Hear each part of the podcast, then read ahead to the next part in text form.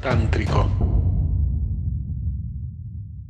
La mujer es naturalmente tántrica o podría decirse que, naturalmente tiene ese potencial de la sacerdotisa, ¿no? Y de que el viaje de la formación dentro de lo que es la formación de sacerdotisas tántricas es como recuperar eso, recuperar la, la conciencia de eso que nace en la mujer y está asociado a lo biológico. ¿Cómo es que está asociado a lo biológico?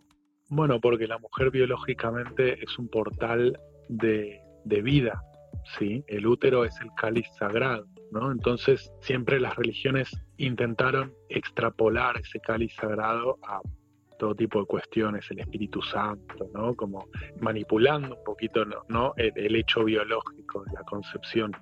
Y luego también un montón de movimientos ideológicos también te intentan manipular, eh, haciéndote creer que, que lo biológico es algo negativo, es algo animal, o es algo eh, que te reduce a una servidumbre o a una inferioridad, ¿no? Entonces, eh, el Tantra, desde hace miles de años, explica que la mujer es la manifestación de la diosa en este plano físico, en este plano biológico, porque crea. No es un hecho menor que toda la humanidad que existe en este momento, todas las personas que estamos en este planeta en este momento, salimos de entre las piernas de una mujer. Entonces la mujer es la madre, es la madre cósmica, es la diosa, o sea, se, se genera un ser humano adentro de la mujer, no adentro del hombre, adentro de la mujer. Y esto no la reduce a una condición inferior o de fábrica de bebé o que tiene que lavar los platos. Entonces, toda la tecnología moderna nos hace creer a veces que lo biológico es inferior y que nosotros estamos más allá de eso. ¿no? Pero la espiritualidad, lo que, lo que siempre nos están diciendo los maestros espirituales, es que lo espiritual no está más allá, millones de kilómetros de distancia o en otras dimensiones desconocidas, misteriosas o, imposibles de alcanzar, sino que está aquí ahora. Y ese aquí ahora se refiere también a eso. En la mujer la sexualidad es desde el inicio de su sexualidad algo sagrado, algo que para ella es sagrado, algo que para ella está vinculado a lo, al amor, a, la, a lo vincular, a la intimidad, a la vulnerabilidad, a compromisos sociales, ¿no?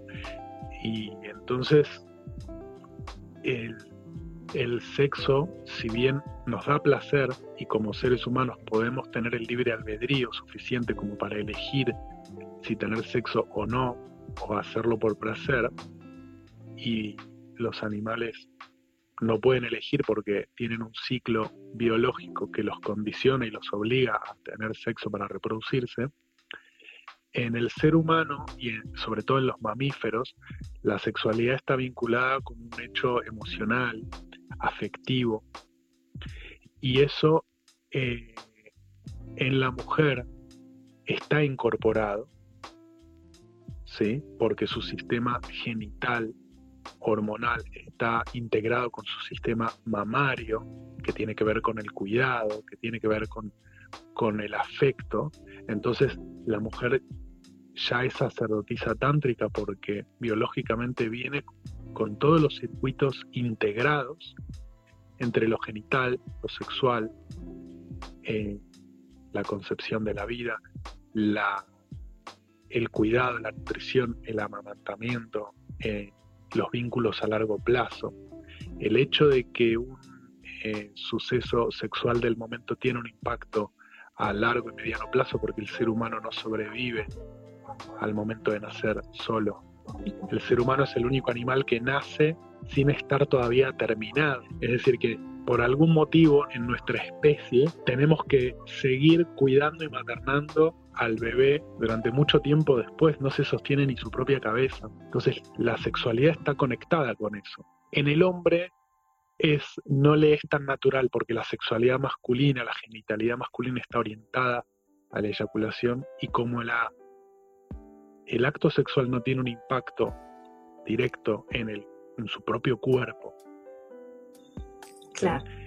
En, el hombre no es tan intuitiva esta eh, conexión entre lo sexual, lo genital y lo sagrado, ¿no? Eh, entonces, por eso el Tantra siempre consideró a la mujer como que la, como que la mujer ya, al, ya nace con este entendimiento de lo sexual y lo sagrado de la vida.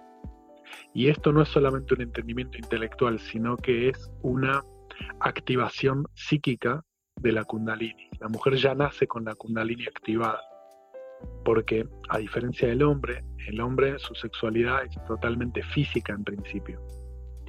La, eh, digamos, la sexualidad del hombre requiere muy poca inteligencia psíquica, porque es más directa, es más física, es más, es más bruta en principio.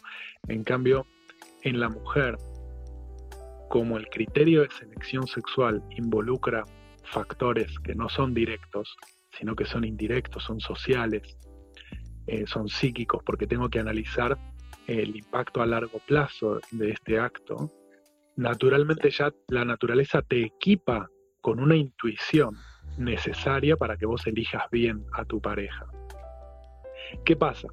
Hoy en día, como estamos distraídos con un montón de cosas y nos condicionaron un montón de mil maneras, la mujer olvidó esta conexión.